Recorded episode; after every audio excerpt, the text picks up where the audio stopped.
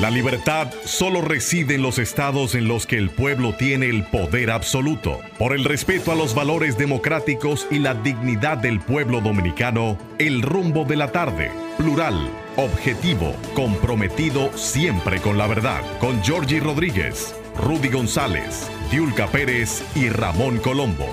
Los poderosos ya están en el aire.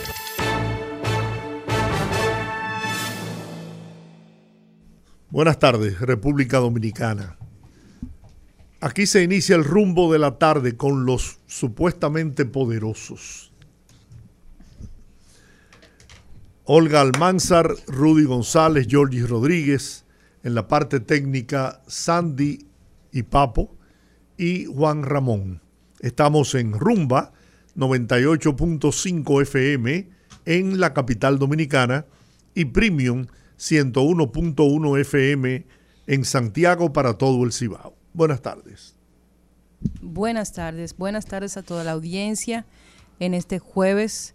Bienvenidos al rumbo de la tarde por Rumba 98.5 para como cada día pasar estas próximas dos horas con ustedes, informarles y analizar el acontecer mundial y el del patio. Don Rudy González, bienvenido. Buenas tardes, gracias Olga, Georgie, Sandy, Juan Ramón, amigos que están con nosotros en esta hora, aquí por el 98.5 Rumba FM. Este es el rumbo de la tarde. Una noticia buena con la que, podemos abrir hoy nuestro programa es que está lloviendo. Así está lloviendo y está lloviendo. Vi la información a media mañana. Está lloviendo a cántaros en el Cibao, en Santiago, Puerto Plata, en la línea noroeste y aquí en la capital desde aproximadamente el mediodía la, capital se nubló por completo. Llovió un poco, no, no, no mucho, pero está encapotado y, todo indica, y el COE, y, y, tanto el COE como eh,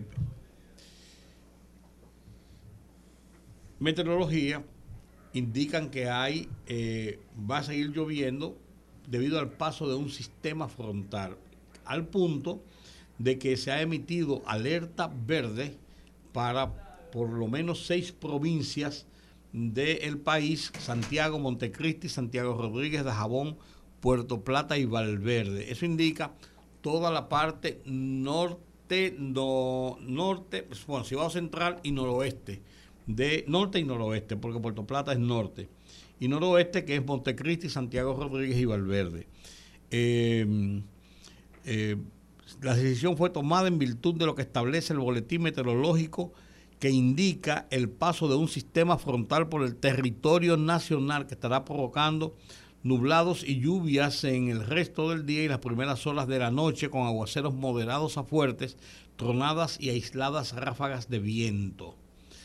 Eh, ya saben que Santiago, Montecristi, Santiago Rodríguez, Dajabón, Puerto Plata y Valverde han sido declaradas en estado de alerta verde. Eso indica, los estados de alerta, uno ha aprendido, uno ha aprendido aquí a conocer lo que significan los estados de alerta, no indica que vaya eh, a haber eh, situaciones, ni, ni que en ese sitio va a llover más que en otro, lo que sea. Son los sitios donde por la cantidad de lluvia que puede caer en un momento rápido determinado, pueden haber niveles de peligro. Y los niveles de peligro se emiten por los eh, colores verde, amarillo y rojo.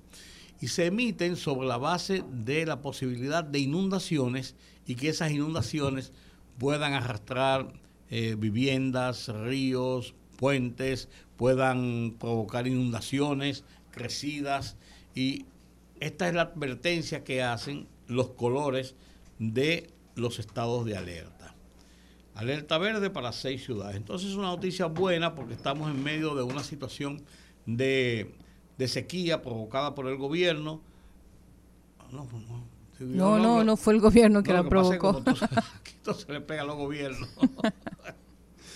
Eh, pero es una sequía que ya lleva eh, un par de meses y que se ha ido agravando y se había hablado inicialmente de que hasta mediados o la tercera semana de abril podía seguir la sequía en el país. Estamos en lo que se llama la cuaresma, en plena cuaresma, que es un, un periodo regularmente de sequía o no de muchas lluvias hasta finales de abril o principios de mayo, cuando comienzan las lluvias de primavera.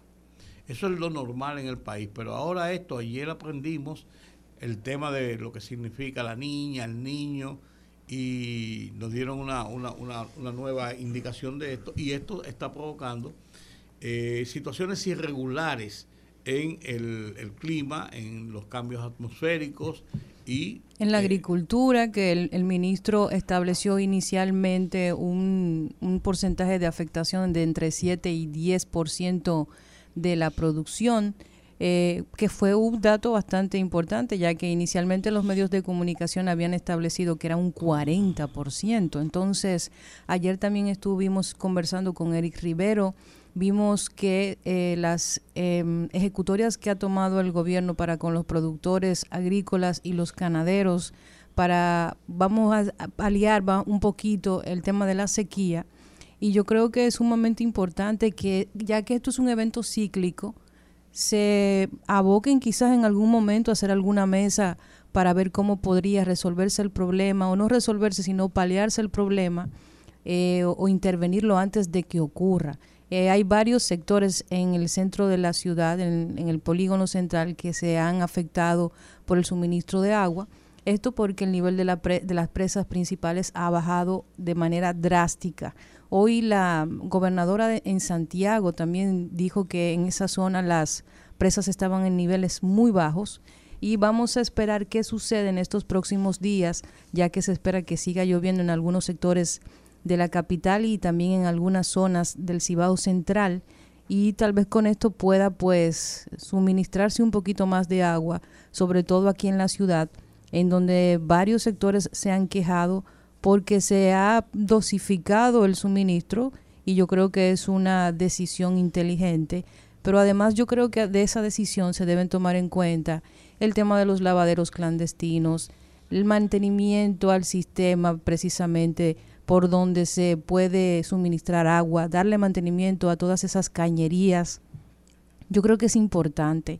Y otra cosa que siempre voy a, mencionar, que los gobiernos los gobiernos, los últimos gobiernos y los que vengan, se tomen muy en serio el tema de grandes construcciones para el acopio de agua. Tenemos muchas fuentes acuíferas, pero lamentablemente de toda esa agua que cae en el territorio nacional, el 60% se va al mar. Entonces debemos comenzar a pensar en una gran obra de infraestructura.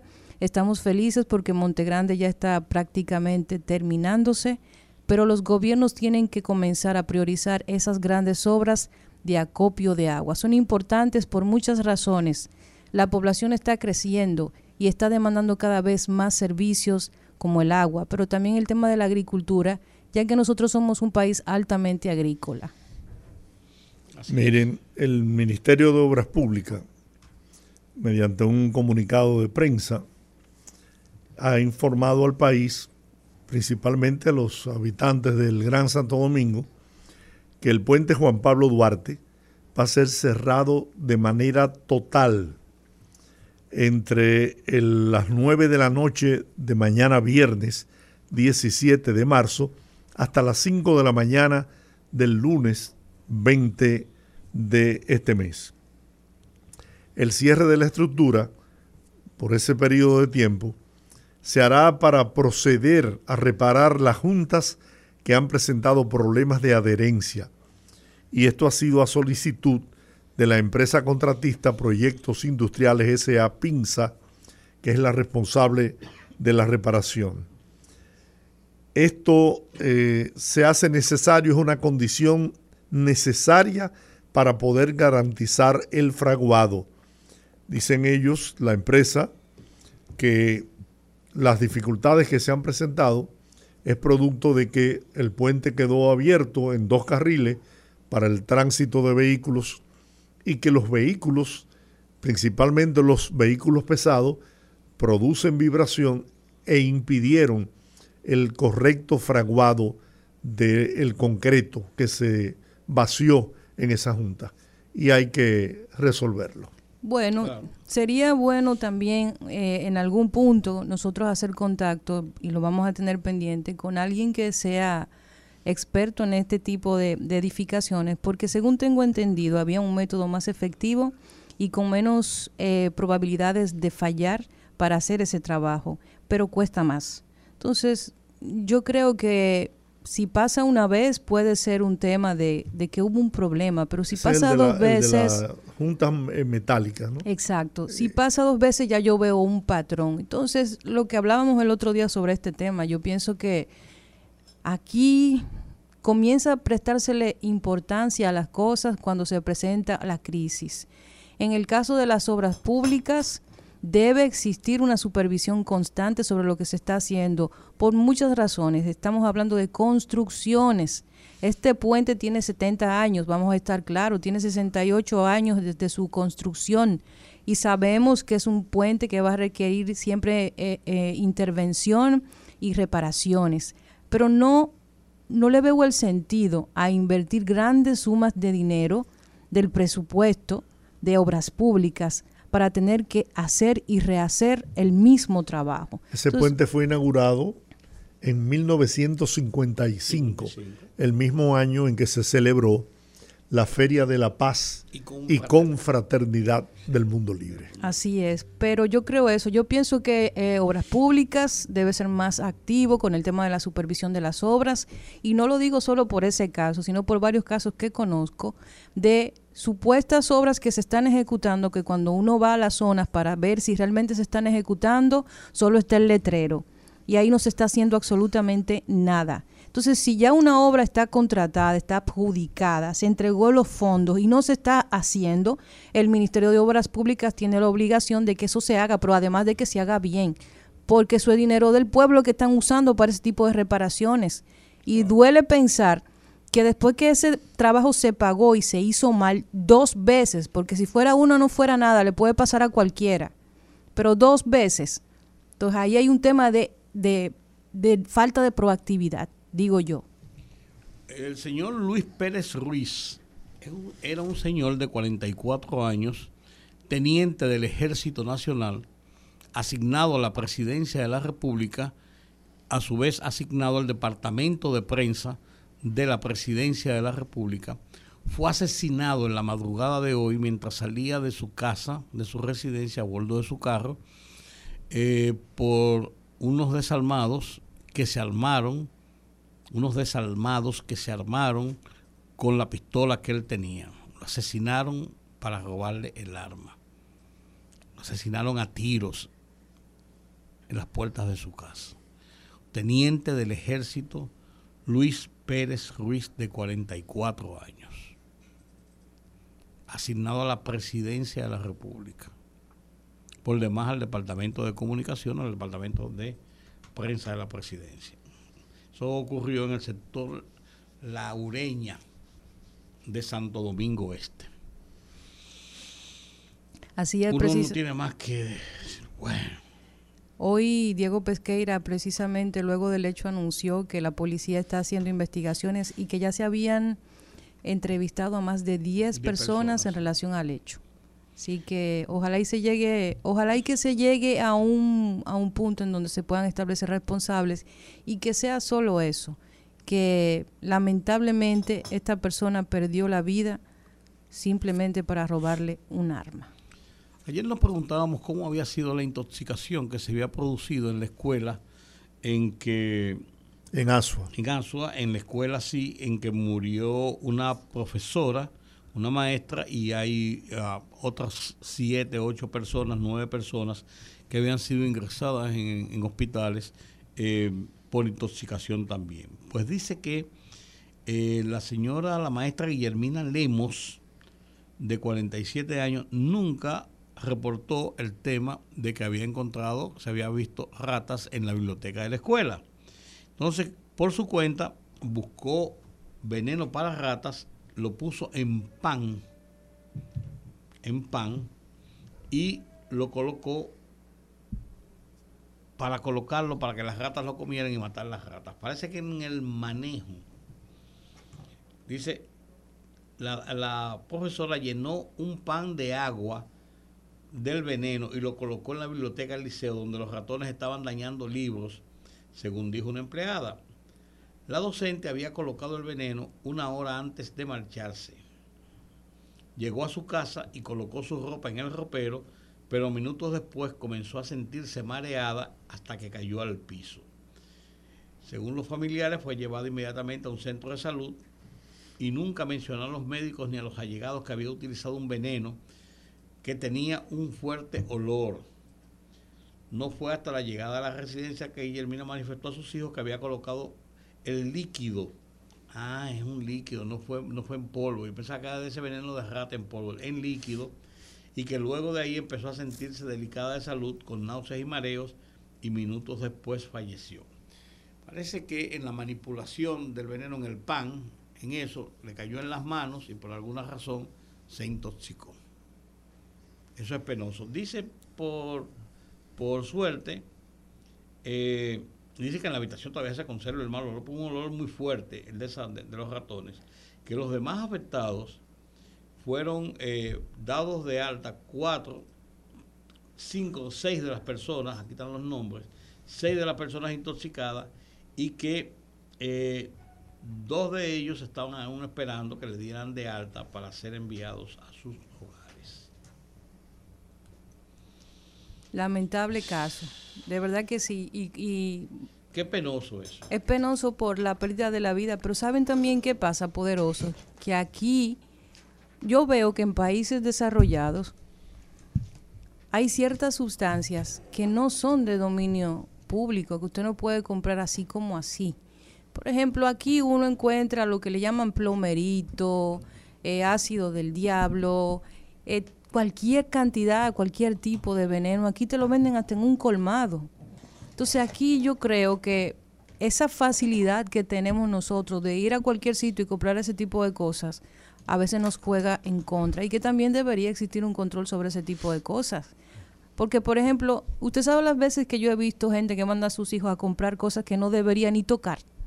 Y nadie, aquí hay gente que manda a sus hijos al colmado a comprarle una cerveza o un pote romo. Y así mismo lo hacen con otras sustancias que son eh, venenosas, que son peligrosas y usted puede ir a cualquier sitio y comprarlo y no pasa nada. Entonces yo creo que aquí debe haber un control sobre eso. Y es curioso porque cosas como pequeñas y sencillas como esa, aquí todavía son temas pendientes en el país. Y, lo penoso es que esa profesora, cuya intención era de resolver un problema que ella identificó en la escuela, caramba, terminara perdiendo la vida. Y incluso hizo uso de un material de su propiedad, o sea, ni siquiera fue de que, lo, que estaba en la escuela, lo compró en la escuela, o sea, se nota se denota la, intención de resolver, como tú dices, Georgie, un problema. Eso es una pena. Así es. Mira, finalmente la justicia le ganó el pleito a Tony Adames. Así le ganó el pleito a Tony Adames. A Tony Adames lo condenaron a dos años de prisión por violación a una, a una, una acción que cometió de eh, contratar unos trabajos que no pagó y ahí había uno, unos telemanejes y había sido condenado por un tribunal y el tema siguió en todas las instancias judiciales hasta la Corte de Apelación y la Suprema Corte de Justicia determinó y ratificó la condena de dos años de prisión, pero él se negaba a cumplirla. Incluso eh, a principios de semana los eh, regidores de la Romana. La Romana, de donde es Tony Adami alcalde, se reunieron y dijeron que, dijo la eh, presidenta de la sala de regidores, que ella no iba a dictar una resolución suspendiendo en funciones al alcalde Tony Adames porque lo dijera la justicia. Ya lo dijo y salió, ahí, bueno, ahí está todavía. Eh, entonces, eso fue, cuadró la cabeza a todo el mundo. Entonces, la, justicia, la Suprema, mandó la instancia de que y fue y lo agarraron preso hoy. Lo agarraron preso y se lo llevaron para una cárcel a cumplir su sentencia ya en lo que se llama la cosa irrevocablemente juzgada, porque subió todas los, las instancias y llegó a la Suprema Corte que dictaminó la ocurrencia de los hechos de que se le acusan, su culpabilidad y dispuso la ratificación de la sentencia. Pero nada más y nada menos que doña Mili Núñez, la esposa de Tony Adames, asume la alcaldía porque, ella es la vicealcaldesa. Macondo y News. Nada se lo impide. No, no, no, no, no, no, no. El procedimiento es el correcto, pero digo, oh. Macondo News. Sí, porque Tony Adames, el tema está en que Tony Adames ha sido un alcalde, son de, esos dirigentes sui generis de algunas demarcaciones del país. Tony Adames eh, fue un, un, alcalde muy controversial en la gestión pasada, cuando tuvo serios enfrentamientos e incluso fue acusado de casos de corrupción. Y trataron de hacer una investigación y él se negó a que ahí no iban a hacer ninguna auditoría y algunos líos en el ayuntamiento de eh, La Romana incluso donde contaba con el apoyo de regidores y con el apoyo incluso del de el diputado Pedro Botello, que incluso participó en la conferencia de prensa de esta semana, donde la presidenta de la sala capitular, junto con los otros, eh, varios otros eh, regidores, dijo que no iba a permitir la ejecución de esa sentencia, dictando una resolución que pusiera fuera del, cargo a Tony Adames. Eh, él, una persona muy controversial que hizo, incluso se vio involucrado en un, en un asunto de, de tiros y de todo esto, pero en las elecciones del 2020 Tony Adames recibió una votación mayor de la que había recibido en la parte en la, primera parte cuando fue eh, alcalde. Es que él tiene un liderazgo, en, por, lo menos en el municipio de La Romana. y, además de eso es, es popularísimo en programas de radio y televisión que tiene. Por eso dice esa frase que los pueblos tienen los gobernantes que se merecen. Por eso decía que son que son líderes sui generis que uno dice, otra, una persona tan controvertido. Usted lo dice tan bonito. ¿Eh? Usted lo dice tan bonito. No, pero es verdad, una persona tan controvertida, tan controversial, recibir la votación mayoritaria de su y, y las encuestas lo proyectaban ahora como un ganador. Un seguro ganador. Seguro. Entonces, pero ahora Tony Adame va a tener que pasarse dos años. En la chirola. En prisión. Sí, Ojalá pudiéramos hablar con Pedro Botello. Sobre ese porque yo yo no conozco bien el tema. ¿Tú sabes quién está ahí también? Este señor Martínez, el que fue... Ah. El que fue... El que, estaba en la conferencia de prensa como dirigente reformista, porque él es del Partido Reformista, como dirigente reformista y quizás él pudiera... Fran Martínez, que fue senador de la Romana. Claro, claro. Y Podría ser Fran Martínez también. Uno de los dirigentes principales reformistas de la Romana. Oye, a nivel nacional ahora ostenta la posición de secretario de organización del, partido. ah, no, entonces con más razón. Yo no conozco bien el tema. Sí eh, vi algo, creo que leí algo, como de que era una deuda por lo que lo están o lo condenaron una deuda de trabajos que ordenó el ayuntamiento, que no eran trabajos personales. Pero él, aunque lo intimaron, él, él como alcalde dijo que él no iba, no iba, a, honrar esa deuda. Por eso, te digo, yo no, no, conozco bien el tema, por eso no me, no me arriesgo a... sí, por eso la... Por eso, sí, sí, eso viene desde hace ya, ya un tiempo, Georgie, viene dando tiempo. Imagínate tú si fue fue en primera instancia, después fue a apelación y después fue a, a, Suprema Corte, es un, es un tema que tiene ya un tiempo. ¿A quién localizaste, Olga? Pedro Botello, vamos a llamarlo en un minutito. Ok, ok. También eh, eh, eh, ese caso, entonces la, la, joven esposa de él, una, una, una muchacha muy joven, es la que ha asumido, fue condenado por violar la ley 3143 y el artículo 411 del Código Penal que tipifica trabajo realizado y no pagado. Esa fue la, acusación. Pero que los trabajos fueron al ayuntamiento, no a él a título personal. Es lo que entiendo.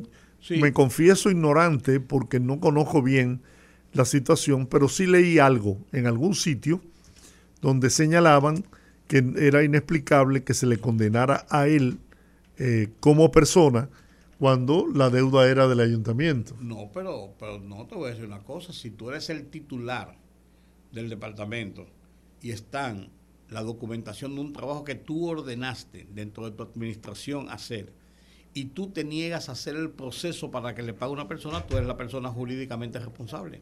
porque el, ayuntamiento como tal no, no, no es el responsable. El diputado Pedro Botello, que dicho sea de paso también aspira a la candidatura presidencial por el Partido Reformista Social Cristiano. Presidente Pedro Botello. Podría, podría darnos luz sobre este tema. Además de eso, Pedro es abogado.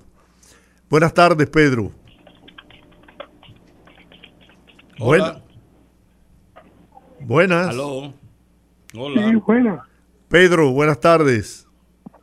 Buenas tardes, hermano Rudy, hermano George, ¿todo bien? Todo bien. Bueno, mira, Pedro, eh, estamos analizando aquí la situación de Tony Adames en, en, la Romana y la decisión de la justicia de apresarlo en el día de hoy. Y nos gustaría conocer, yo lo comentaba, pero no tomé el riesgo de, de afirmarlo, porque realmente no, no manejo el tema, pero sí leí en algún sitio que fue condenado por una deuda de la institución, o sea, del ayuntamiento. Sin embargo, lo condenan a él de manera personal. ¿Cuál es la situación real? Mira, ese es un proceso que se sumó como parte de un chantaje en el año 2011, cuando comenzó cuando comenzaron los ataques del PLD a la gestión reformista que le ganó las elecciones. O sea, cuando nosotros ganamos las elecciones en el año 2010, el PLD se mantuvo en agitamiento, en agitamiento, hasta que finalmente, en el año 2013, en combinación con otras autoridades, en ese momento el Ministerio Público, lograron sacar a Tony Adames del ayuntamiento y un proceso que desde el año 2013 al día de hoy todavía no tiene ningún tipo de conclusión ni de saber hacia dónde va. Esa persona que demandó al ayuntamiento una persona de apellido Castillo con el señor Robert Way, que es el señor que trajo al país o que aperturó el evento del Salón de la Fama en República Dominicana, él le hizo una, una especie de muestra de, alguna, de, de una imagen de una pelota y de, un, de una escultura de un beisbolista. ¿Qué sucede? Que esa imagen, que yo creo que fue la de Juan Marichal, la pusieron en el parque como una muestra para que el alcalde se motivara e hiciera esa obra. Efectivamente, Tony hizo la obra, pero ¿con quién hizo la obra? Con José Ignacio Morales, el artístico fenecido. El artístico que fue a un tribunal y declaró y dijo que sí, que esa obra la hizo él y están todas las documentaciones, todos los pagos del ayuntamiento con cheques, que esa obra se pagó y que declaró. Al final este señor, en su expediente, se lo archivaron porque él estaba haciendo una demanda en cobro de pesos por todo realizado no pagado y se determinó que su demanda no tenía ninguna documentación que la sustentara, que no había un contrato, que no había una obra entregada, que no había nada de esto. ¿Y qué resulta? Que ese juzgado de paz archivó ese proceso. ¿Y qué dice el Código Procesal Penal cuando se produce un archivo? Usted tiene, en esa época, en esa época, usted tenía tres, tenía tres días para usted recurrir esa decisión. O sea, para usted objetar esa decisión que el Ministerio Público archivó, porque fue el Ministerio Público que lo archivó, no fue el tribunal, no. El Ministerio Público de, del PLD, que no tenía suficiente elemento para no pasar vergüenza, decidió archivar ese expediente. Los plazos de tres días se vencieron y nunca jamás ese expediente se volvió a tocar. Y al tiempo, al tiempo, estas personas fueron a la Cámara Civil como una demanda civil normal en cobro de peso, porque en sí a ellos lo que les interesaba era cobrar la deuda y olvidaron y renunciaron a la acción penal. ¿Qué significa esto? Que a ellos no objetar el proceso, renunciaron a la acción penal y eligieron la vía civil. Y se dice el principio, electa una vía, que tú no puedes regresar a, la jurisdicción penal después que te fuiste a la jurisdicción civil. Ningún proceso, porque es que lo penal mantiene en estado lo civil. Y si tú renuncias a lo penal, ya tú no puedes reclamar en, el aspecto civil, en una, en una jurisdicción civil, tú no puedes reclamar condenas penales. Y esta persona no entraron en el archivo, se fueron a la Cámara Civil, se olvidaron del proceso penal. ¿Y qué pasó? En el juzgado, en la Cámara Civil, que la Cámara Civil, en una aberración, se declaró incompetente a una persona que lo que estaba era cobrando prestaciones y que no le interesaba la represión civil y lo devolvió para un tribunal penal. Pero ¿cómo, cómo así? Pero ¿cómo tú, una jurisdicción civil que fue electa en virtud del principio de electa una vía la devuelve y lo mandaron para la jurisdicción penal? Pero como habían poderes fácticos que estaban en el momento moviéndose, todos esos disparates jurídicos, todas esas aberraciones, en un tribunal con el apoyo y con este tipo de características, le daban carácter, lo condenan, lo condenan en, un tribunal, en, una corte, con esa aberración a Tony Adame por una obra del ayuntamiento de la Romana. O sea, que el paseo de los inmortales que finalmente hizo José Ignacio Morales y que se le pagó a José Ignacio Morales y que esta persona entendía que les robaron su idea y que será su idea y que será su obra, pero él no la hizo, él no fue que la hizo.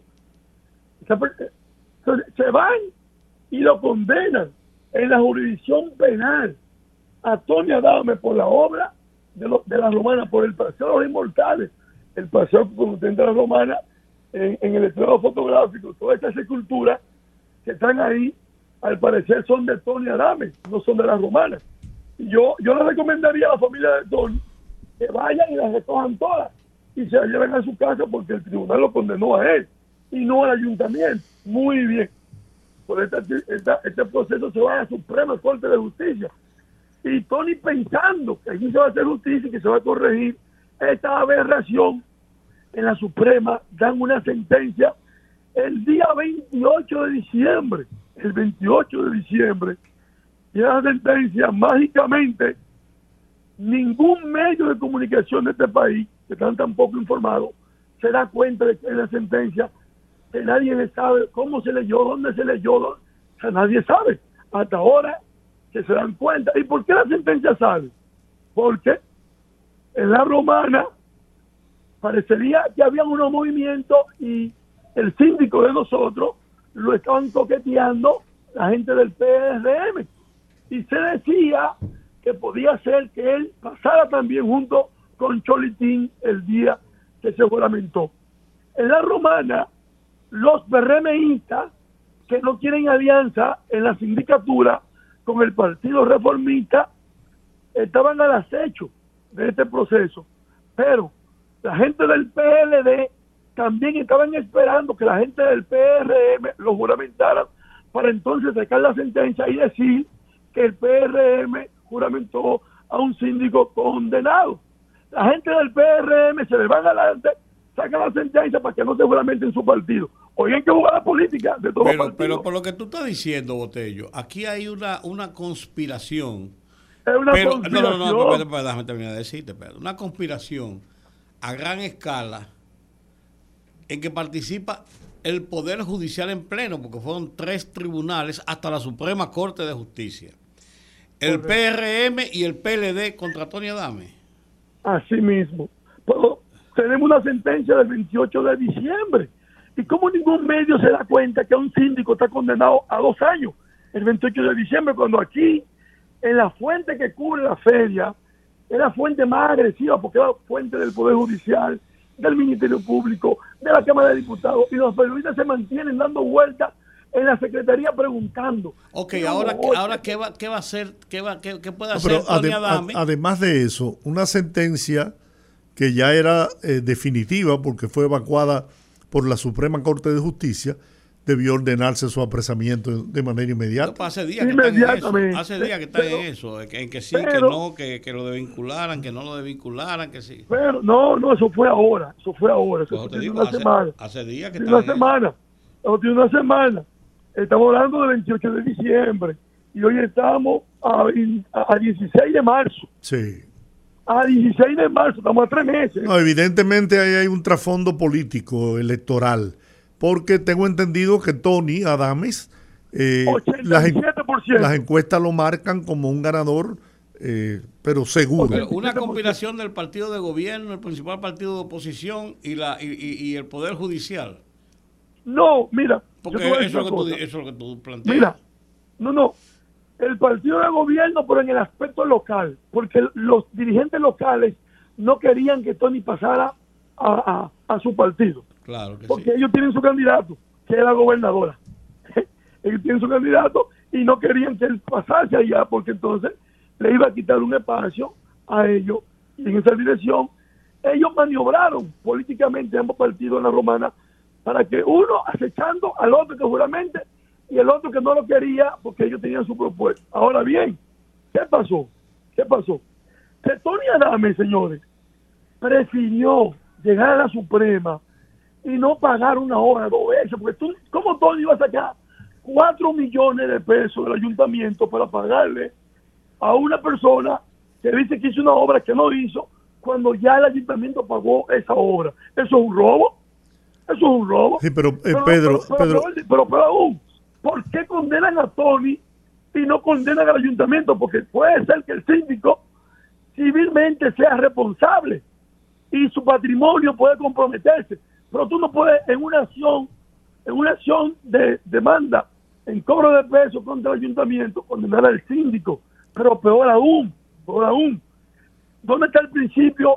Única persecución, ha sido perseguido tres veces por un proceso, en la jurisdicción penal dos veces y en la jurisdicción civil una, señores. Miren, entonces aquí habría que abrir, que reaperturar el caso Odebrecht y todos los casos que se han archivado, porque ya el Tommy se desarchivó y hay una condena y está preso. Una pregunta. Sí, sí, mira, pero hay algo que yo conozco, más o menos conozco, es la propiedad del derecho intelectual el derecho de la propiedad intelectual. Si esa fue una idea que sometió la persona esa que inició la demanda y la idea está eh, confirmada y sustentada en prueba de que fue una idea de él, no importa que la haya hecho otro, eso es una, una violación de la propiedad intelectual de esa persona. Y entonces eso, hay que resarcirlo. Eso no fue lo que él alegó. Él alegó que él hizo la obra y su demanda es demanda en cobro de peso por trabajo realizado no pagado. Mm. Esa es su demanda, que él hizo toda esa cultura que está ahí. Bueno. O sea, él podía hacer ese tipo de demanda en una jurisdicción civil sí. y en reparación de daños y perjuicios, que fue lo que él intentó hacer, y la jurisdicción civil le dijo, no, no, no, yo no soy competente, vaya para la jurisdicción penal. Pero yo vengo de la jurisdicción penal y ya yo, mi proceso se cerró allá. No, no, vuelva para allá pero ¿cómo así? Entonces, Tony prefirió que lo condenaran porque él, porque mm. él está consciente que él pagó esa obra. Fíjense bien, que él no está condenado por corrupción. Lo están condenando a él por una obra que es de nosotros, los municipios de la Romana, que la tenemos ahí y que, y que le hizo el ayuntamiento. ¿Cómo? Fíjense cuántas barbaridades tiene la sentencia. Violación a la única persecución, violación en, esta una vía, que no hay retorno a la, jurisdicción penal, eh, sanción personal y no a la institución que debe el dinero. Una sentencia el 28 de diciembre aparece ahora en marzo, nadie sabía. Ahora cuando hay los movimientos políticos la sacan. O sea, todo esto es una conspiración política en contra del alcalde que tiene casi un 90% de aceptación y de aprobación por todas las obras se ha hecho en la romana. Entonces, eh, Dos preguntas, Pedro.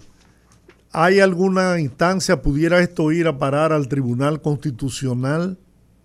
Y la otra es, en caso de que no haya la posibilidad de que Tony pueda recuperar su libertad y ser el candidato, ¿qué harían ustedes en la romana con la candidatura a la alcaldía del municipio? Mira, nosotros, lo que más me apena a mí de todo esto es que hace unos 20 días hicimos un proceso, una, una, una actividad multitudinaria en ese evento eh, Jessica Cáceres, que es mi esposa, eh, presentó su inscripción a la posición de la alcaldía para competir junto con Tony. Eso es lo que más me apena de todo esto a mí, porque eh, había una competencia entre ellos dos, inclusive hubo un debate entre sus discursos en ese evento en donde Tony se proclamó el león y mi esposa se proclamó la leona. En un evento en donde había más de 5 mil personas del Partido Reformista en la Romana, que somos la primera fuerza política. ¿Qué sucede?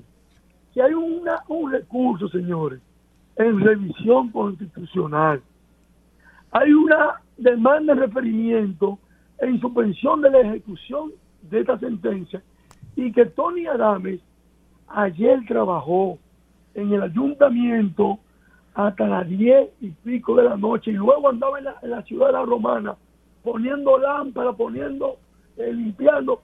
Y hoy a las seis de la mañana, como un vulgar delincuente, le rompen la puerta, le allanan la casa como un prófugo y lo sacan esposado y se lo llevan. Es, una, es, una, es un abuso, es una arbitrariedad. Una persona que no es prófugo, una persona que si usted le hubiese llamado le dice, preséntese, va y se presenta. O sea, ¿por, qué?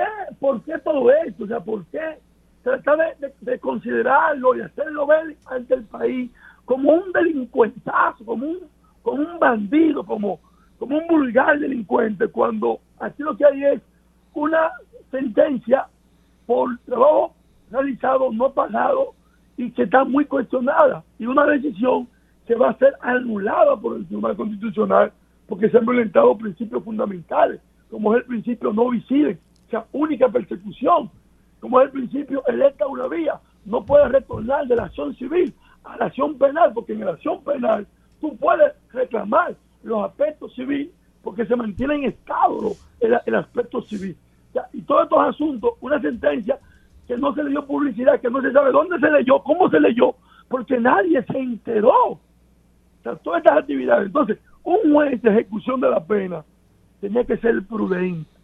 ¿Por qué? Tiene un recurso de revisión constitucional, aunque no, tú no estás obligado a esperar la decisión por un asunto de prudencia. Es un alcalde de una ciudad, electo por el pueblo, por la mayoría. Ser prudente se apeló, se recurrió en el tribunal, se está demandando la suspensión. ¿Por qué la prisa? ¿Por qué este tipo de actuación? ¿Por qué no notificarle y pedirle que pase? Y, o que se entregue o que lo lleven, y no aparecerse en tu casa, de de la casa, entrar a la casa, cuando este señor todavía ayer a las 10, 11 de la noche andaba en la ciudad eh, en sus actividades propias. Entonces, ahora, ¿qué va a pasar cuando Tony Adame no puede ser candidato. ¿Qué va a pasar cuando Tony Adame tenga cuatro o cinco meses preso y el tribunal anule esa decisión? Esa fue la ejecución. ¿Cómo repara el daño a Tony Adame? ¿Cómo le repara el daño al Partido Reformista? ¿Cómo le repara el daño a la romana que le quitó su alcalde? Eso es una imprudencia de marca mayor y evidentemente aquí hay una conspiración política en contra del Partido Reformista en la romana que tiene un, partido fuerte, vigoroso, que encabeza Fran Martínez, que encabeza las encuestas junto conmigo a la posición de senador y que yo decidí apoyarlo a él como senador y que yo decidí eh, participar en este proceso, inclusive entre en, el aspecto local, como un árbitro, porque tanto Tony como Jessica Cáceres, que es mi esposa, estaban participando por la, por la nominación de la sindicatura y aquí iba a haber un proceso muy cerrado porque los equipos se iban a dividir. Tony, Fran, Botello, esa, esa, trilogía, somos la fuerza del partido en la romana y en el aspecto municipal, ahí nos habíamos dividido, pero que en el futuro, en el futuro inmediato, algún acuerdo se iba a producir en ese aspecto. Muy bien. Pedro, muchas gracias por esta explicación, ¿no? Eh, había que oír esa, esa parte de la información, porque lo que está circulando eh, está muy distante de todo lo que tú has eh, expresado en esta conversación esta tarde. Así que un gran abrazo. Yo, yo, yo hoy emplacé a todos los jueces que aprobaron esa decisión a un debate público para que sustenten públicamente su decisión en cuestionamiento y en debate. Y yo apuesto mi pin mi cargo de diputado y le juro que renuncio si ellos legalmente me justifican esa sentencia. Muy bien. Muchas gracias, Pedro Botello. Feliz resto de la tarde. Igual, hermano. Vamos a la pausa. Regresamos en breve en el rumbo de la tarde. Fogarate en la radio con Ramón Colombo. Se titula Ese guardia cumplió órdenes.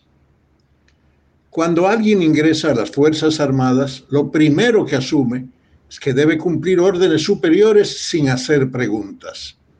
Por tanto, la falta más grave que puede cometer cualquier soldado es no cumplir una orden, cual sea y por la causa que sea, lo que nunca será de su incumbencia. Por cierto, lo más triste es que aunque un amplio clamor público condene al ex general, historiador y escultor Ramiro Matos González, asumido por la Academia Dominicana de la Historia, la justicia civil nunca podrá castigarlo por haber matado a numerosos prisioneros, sino a quienes se lo ordenaron. Pero lamentablemente esos malditos ya murieron.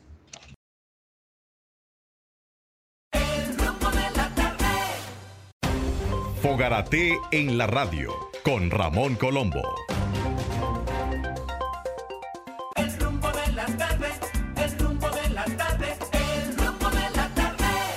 Bueno, el país está en una tristeza colectiva, cierto. Porque nosotros no, no esperábamos, ¿no? Que el equipo de la República Dominicana que participó en el clásico de béisbol eh, fuera eliminado en la primera ronda. Teníamos los nombres, ahí estaban los principales jugadores de béisbol dominicanos, con algunas excepciones. Eh, teníamos un picheo que todo el mundo reconocía como excelente, buenos abridores, mejores pitches eh, relevistas, los bates estaban ahí, la defensa también. Entonces, la pregunta que todo dominicano con dejo de tristeza se hace, ¿qué pasó? ¿Y quién mejor que Natacha Batista, una magnífica cronista deportiva dominicana que está ahora mismo en la ciudad del Sol, en Miami, nos explique, Natacha, ¿qué le pasó al equipo dominicano en el clásico? Bueno, antes que nada, buenas tardes. Espero que todos estén bien en cabina y los amigos radio oyentes por igual. Mujer, qué gusto de oírte. Se la hace el país completo y uno que está aquí se quedó frío. Yo todavía no reacciono qué fue lo que pasó, por qué no hizo los movimientos. Muchas personas dicen que el manager no batea, no lanza, pero es el cerebro de la maquinaria. Y si usted no hace los cambios reglamentarios cuando un sistema de juego no le está produciendo ni le está dando resultados, automáticamente cámbielo. Porque la República Dominicana, los batazos, todo el que vio el partido de ayer, que me imagino que fue todo el país, veía que salían de frente, con fuerza, pero de frente. Se dice en un béisbol sin fortuna o sin suerte, pero de, fue, de frente, porque estaban haciendo contacto. Ahora bien, ¿Quién se cuestiona en todo esto? Ronnie Linares, porque él era que tenía, el único que tenía la facultad de cambiar la alineación, de mover la alineación. Es verdad que se fue con dos receptores, se entiende. Es verdad que se fue apenas con tres bateadores zurdos, se entienden. Pero si usted no le está dando resultado, el grueso de la alineación en cuanto yo bateo, pero tú no te envasas. ¿Quién yo remorco? Si ustedes analizan, cuando el primer bate, que es Juan Soto, que siempre se envasó, Julio Rodríguez tumbaba la alineación, insistió en ponerlo de segundo al bate, muévelo para la cola de la alineación. Coloca a Willy Adames, que es un hombre de más contacto porque este niño, Julio Rodríguez, muy bueno, novato del año y todo por el estilo, pero se mostró todo el tiempo, todo el tiempo eh, sin acoplarse. Cuando entraba el cuarto bate, que es Rafael Devers, también se caía la alineación. Dejó varios hombres en posición anotadora durante todo el partido. El único que él movió, que uno pensó que podía ser la parte baja o la parte débil de la alineación, fue Eloy Jiménez y lo colocó ayer de quinto bate y produjo. También Germain Candelario, que entró en sustitución de Vladimir Guerrero, hizo el trabajo y lo tenía de noveno bate. Muévelo en la alineación porque se, se está envasando. Prácticamente mm. cuando se envasaba Juan Soto o Manny Machado, no había quien remorcara las carreras. Cuando este señor se le preguntó por qué no se fue con el juego pequeño, toque, eh, squeeze play, batido y eh, corrido y bateo, él dice que él no es ese tipo de dirigente. Pero ¿qué tipo de dirigente es? Si aquí ha sido un fracaso en la República Dominicana y en Miami, cuando le pregunté en rueda de prensa antes de salir de la República Dominicana cómo iba a basar su juego y él me dijo que en base a sabemetría, es el sistema que analizan los lanzadores para ver qué es en la parte débil del bateador y, sus, y así respectivamente. Cuando le pregunto en rueda de prensa después que concluye el partido, que él estaba esperando que entrara Edwin Díaz, ese mismo que se lesionó, y usted va a esperar el noveno para, para ver cómo hace un movimiento, porque esa alineación le batea mejor a Edwin Díaz. El noveno, perdiendo 5 a 2. Claro nunca cambió el estilo de juego. Le pregunto en la rueda de prensa previo al partido que su bullpen estaba descansado, que si su bullpen estaba en condiciones porque había descansado, porque fue knockout contra Israel y ese juego se terminó en el octavo episodio y por norma los relevistas pueden hacer utilizado dos días consecutivos. Esa es la norma que tiene el Clásico Mundial de Béisbol. Después de dos días consecutivos de utilizarse, usted lo descansa un día siguiente. Él me dice que sí, que lo iba a utilizar porque su bullpen estaba descansado. Cuando a Johnny Cueto le hacen el desastre que apenas permaneció dos entradas, le marcaron cuatro indiscutibles a Johnny Cueto y se vino el cuadrangular más el error con Julio Rodríguez en el centefí que se produjo el cuadrangular de piernas de Francisco Lindor, Johnny Cueto no permaneció prácticamente ni dos entradas y dos tercios, tuvo que sacarlo en dos entradas y me justifica que fue demasiado rápido que le batearon y él no pudo calentar a nadie. Ok, te acepto, no puedes calentar a nadie, pero ¿por qué traes a Brian, a Brian Abreu, que es el hombre del relevo de 12 lanzadores, el único que no te ha hecho el trabajo? ¿Por qué lo traes? Eh, en este momento le marcan las tres carreras, apenas dos ponches y el cuadrangular. Se desploma por completo la, la, la, lo que es el picheo de Johnny Cueto. Viene el cuadrangular de pierna de Francisco Lindor, le abrió el partido Cristian Vázquez con cuadrangular bestial. Los dominicanos produjeron, si usted analiza, bueno, ellos ligaron, ellos no ligaron, pero dieron de indiscutible. Juan Soto se fue de 1-1 cuadrangular, también despacharon indiscutible Julio Rodríguez, Eloy dio doble, Wander Franco, Ketel Marte, Jaime Candelario, pero sin hombre en base. En la quinta entrada dejan las bases llenas. Natasha, una pregunta. Mm, ¿Recuerdas que cuando el equipo dominicano que ganó el Clásico Mundial de manera invicta, que tuvimos un buen tan buen desempeño, hubo una serie de figuras importantes que estuvieron relacionadas a trabajar con ese equipo en particular y tratar de acoplarlo y de trabajar la estrategia para los juegos. Em, se dice que ahora que pasó a la Federación de Béisbol, ninguna de esas personas fueron llamadas para trabajar con el equipo dominicano que iba para el clásico. Y mucha gente dice, bueno, además del hecho de que Rodney Linares eh, no ha tenido quizás un muy buen desempeño en la pelota dominicana, no ha sido un, un manager ganador. Mucha gente dice que debió tocarse la puerta de esa gente que se había involucrado y que había tenido tan buen desempeño para trabajar con el equipo actual. Mira, lo que pasa que en esa época era el fenecido Héctor Tito Pereira, el presidente de la Federación Dominicana de Béisbol, ahora es Juan Núñez. Sí. Lo primero es que hubo un conflicto aparentemente, no te digo aparentemente porque nunca se ha podido confirmar, porque Moisés Alou es un hombre de muy bajo perfil. Moisés Alou era el gerente general de los últimos dos dos clásicos. El que ganó invito y el que fue eliminado prácticamente en la última ronda en el 2017, que fue contra eh, Estados Unidos, que finalmente eh, se fue a Estados Unidos y Puerto Rico y ganó Estados Unidos el Mundial del 2017. Tony Peña fue el dirigente de los últimos dos clásicos y es un hombre que el pelotero respeta, fue manager de grandes ligas y su trayectoria es así. ¿Qué pasa? Usted no puede utilizar un dirigente que no tenga don de mando al momento de sacar un jugador. Y no quiero con esto decir que Ronnie Lilianes no lo tenía, pero cuando usted tiene pelotero con el tope de los mejores de las grandes ligas, usted tiene que tener mucho cuidado no le voy a echar la culpa al jugador dominicano porque yo lo vi desplomarse, es decir, cuando salieron del dogao, que veían que no se movía nada, pero ellos no pueden decirle al dirigente, cambia. Hubo un meeting dentro del dogao donde se le estaba cuestionando a él que se moviera la alineación y no lo hizo.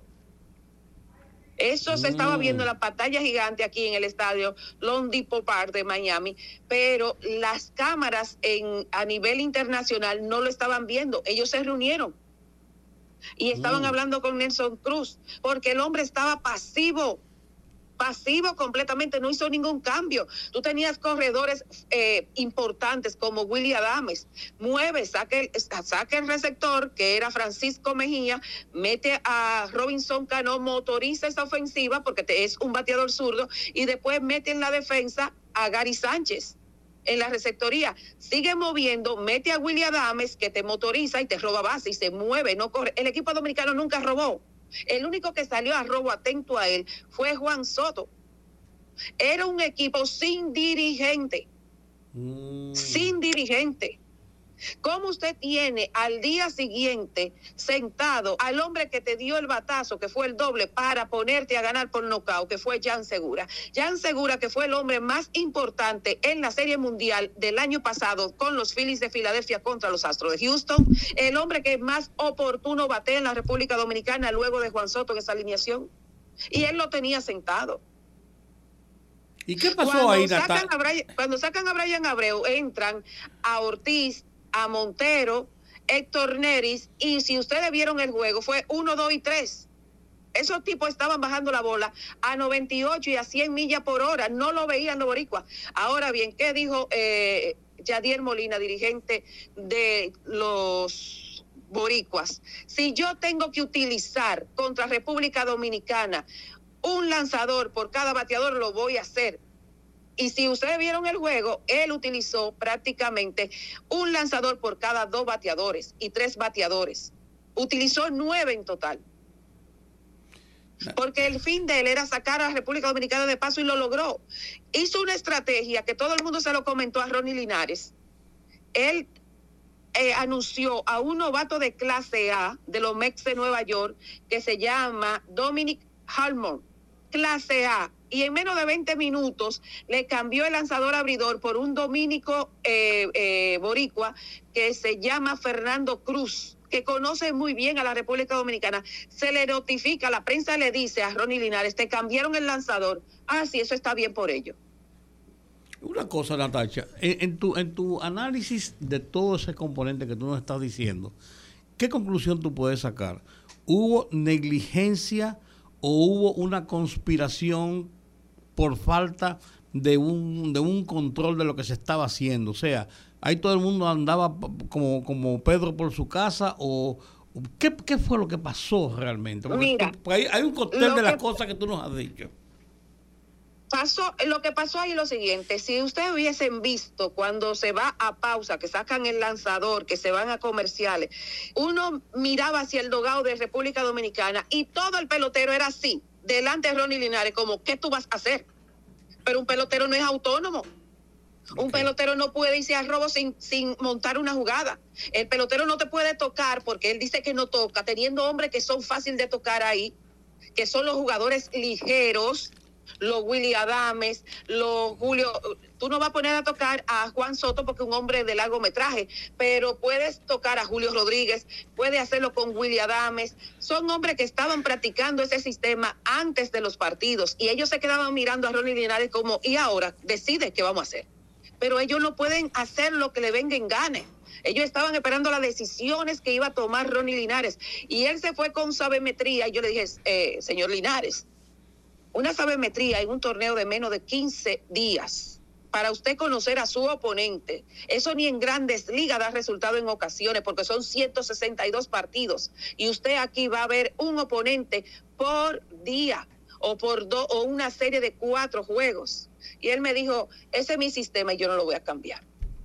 Oh, autocrático. Entonces, eh, llegó un momento que Señores, no hay un ser humano que quería ganar más que el pelotero dominicano, porque no hay con qué pagarle a esos peloteros que están jugando y no pueden decir, no, que hay un millón de dólares o hay un millón. Todo el pelotero que se movió de los campos de entrenamiento de Arizona o de diferentes puntos de Florida, que eran los que estaban en los campos de entrenamiento, pagaron de su bolsillo el arrendamiento de un jet privado para llegar ahí ni, ni un millón de dólares, ni menos de un millón de dólares que dio el gobierno es dinero para un jugador de eso a cartel que estaba ahí. Pero si él no tenía dirigente, si ellos no hubiesen tenido dirigente, otra cosa hubiese sido. Dice el dirigente de Venezuela, Omar López, que si él hubiese tenido el equipo dominicano en su mano, gana el clásico invicto. Sopla. Entonces, es un sistema lamentablemente que le quedó grande. Si usted no se, se, fijaron en el partido contra Israel o Nicaragua, que no recuerdo, no, fue mentira, fue contra Nicaragua. Él entró César Valdés. César Valdés se quiere mucho, pero es un lanzador de liga invernal.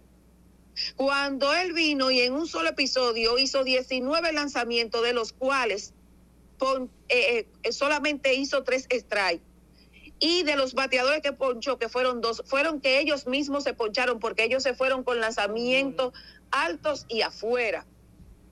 Cuando se produce la jugada que Juan Soto tira home, que Francisco Mejía bloquea el home, yo dije aquí perdé, yo, yo desde ese partido dije la República Dominicana no va a avanzar. Ese hombre trae a estos jugadores, le meten un, un jugador de liga invernal que no está a la altura de un clásico y por poco provoca la lesión de Francisco Mejía en el home. Si hubiese quedado de la República Dominicana con un solo receptor, que Gary Sánchez es muy buen bateador, pero todo el mundo sabe sus debilidades como en la defensa, claro. Ahora bien, ya es muy tarde para llorar.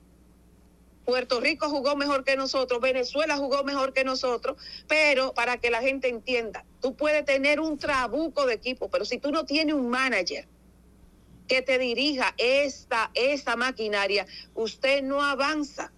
Porque yo se lo pregunté, aquí se va a jugar en este partido el sistema de ajedrez porque es muerte súbita. Tú metes un bateador y él te, te cambia un lanzador. Y él me dijo, vamos a ver cómo se desarrolla el juego.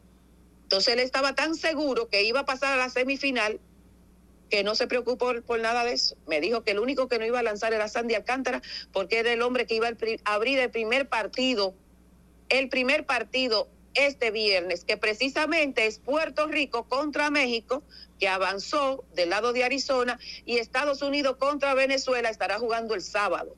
Entonces, cuando se produzcan esos cruces, el que gane entre México y Puerto Rico se estará midiendo a Japón, que ya llegó aquí a Miami, y el equipo que gane entre Estados Unidos y Venezuela se estará enfrentando a Cuba. Lo que resulten ganadores se van a la gran final el próximo 21. Aquí no hay descanso y todos los partidos serán a las 7 de la noche. Ahora bien, Ronnie Linares para mí no conseguirá trabajo en ningún lado. Porque cuando le vaya a entrevistar, si digan, ah, usted fue manager de República Dominicana y manager de Liga Menor, ok, se lo acepto, no es un manager ganador. Pero usted tenía como primer bate a Juan Soto, de segundo bate usted tenía a Julio Rodríguez, de tercero a Manny Machado. Rafael Dever de cuarto, y usted no ganó con ese equipo, usted no va a poder ganar con nadie. Gracias. Eso se quemó en el intento. Gracias, Natacha. Natacha Batista. Excelente análisis y que, bueno, no nos queda más que esperar cuatro años, cuatro años para el próximo clásico. Bueno, en torno a eso, ya para finalizar, le hice esa pregunta a Juan Soto y por suerte que tenemos demasiados niños, porque son niños, son muchachos de 22, 21, sí. recién cumplidos, 24, y ellos dijeron, dejaron de caer el bombazo. Bueno, si no arman un buen equipo, nosotros estaremos todos, se lo aseguramos al país, en los próximos cuatro años donde toque el clásico. Perfecto. Ah, ese, es, el dominicano es así, es de, de corazón que juega. Eso no cabe duda. Ahí hubo muchos jovencitos que, que de verdad, señores, ustedes lo veían. Yo decía, ¿dónde está la madre de este muchacho que lo consuela o el papá? Porque eh, Julio Rodríguez estaba como esos perritos cuando usted lo enjaula, dando vueltas. Yo camina hacia allá, bañate, sal, toma tu bus y vete al hotel.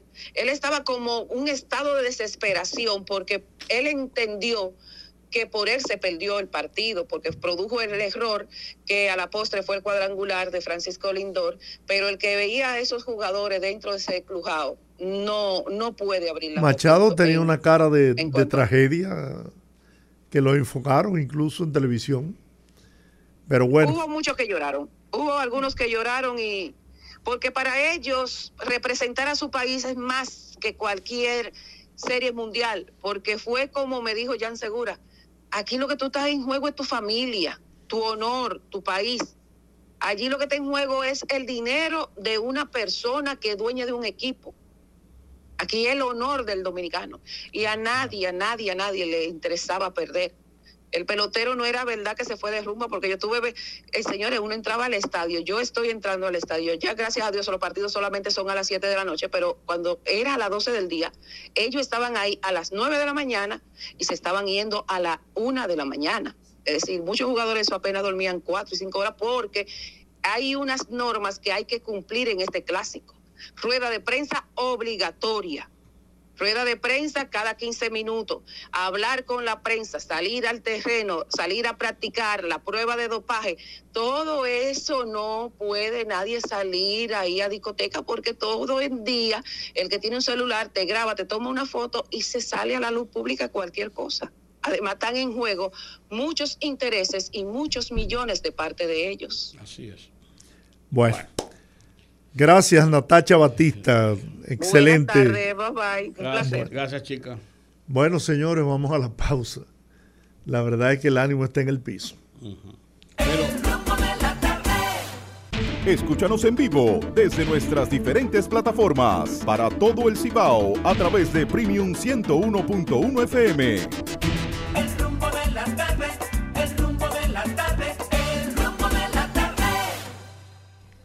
Bueno, estamos de regreso en el rumbo de la tarde.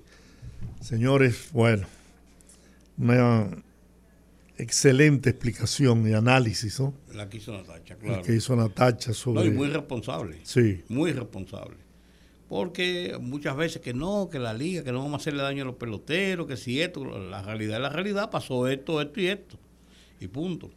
Mira, hay una noticia muy triste muy triste y es que este jovencito, bueno, ya no es un hombre, Jorge David Vallejo Peguero, después de estar tres años, Georgie, tres años interno por COVID, falleció. Wow. Falleció, estaba en los Estados Unidos eh, y estuvo con respiración artificial hasta hace poco, cuando le quitaron la respiración artificial y comenzó y tuvo un tiempo ya respirando por sí mismo, por interno aún, pero falleció. El 28 de marzo del 2020 fue internado eh, y hasta ahora se mantuvo en coma todo el tiempo, su mamá todo el tiempo al lado de él y, no quiso nunca que se le practicara una eutanasia, que se le que se sacaran los tubos para que él falleciera estaba sometido al respirador artificial, ese es su medio de vida, ya se le había quitado y tuvo más de un mes ya respirando por sí mismo en lo que se pensó era una esperanza de su recuperación hasta que falleció. Muy lamentable ese caso, tres años postrado por el COVID, señores. ¿eh? Cosa tan fuerte, una persona joven llena de vida. 35 años tenía, murió a los 38 años. Así terrible, es. terrible, terrible. Poderosos, ¿qué piensan si animamos a la gente para que llamen y se desahoguen? El, consuelo de la tarde. Yo creo que sí. Oh, ¿Eh? Aquí, aquí ya hay una, una línea disponible. Buenas tardes, rumbo de la tarde. Hola. Hola. Hola, rumbo de la tarde. Sí, buenas tardes. ¿Cómo están ustedes? Bien, cuéntenos, ¿qué piensa de eso del clásico? ¿Qué, cómo, ¿Cómo vio usted eso? Mire, eh, dicen que después que pasen la cosa o el, ladro- o el, el dominicano porque le roban es que compra el candado. Sí. Parece ser que esa señora o esa señorita que ustedes tienen como periodista deportiva no tiene compromiso con nadie porque aquí no lo dice, aunque lo vean. Desde el primer juego con Venezuela se sabía que ese manager no era manager. Ay, ay, Desde el primer juego de Venezuela. Pero usted me va a decir a mí que usted tiene a Cruz, aunque sea como gerente, y no lo va a poner ni siquiera a recoger los, a recoger los bates. Oiga, y aparte de eso, yo le decía a una gente, hoy eso mismo que ella estaba diciendo, que el único equipo que no toca y no roba base era Dominicano. No hacían juego del librito. No, y usted con base llena, y ni siquiera pone una gente a sacar un fly de sacrificio ni a tocar. Usted tiene que revisarse. Sufrimos mucho con ese equipo, sí. Buenas, rumbo de la tarde. Sí, buenas tardes. Hola. Buenas tardes.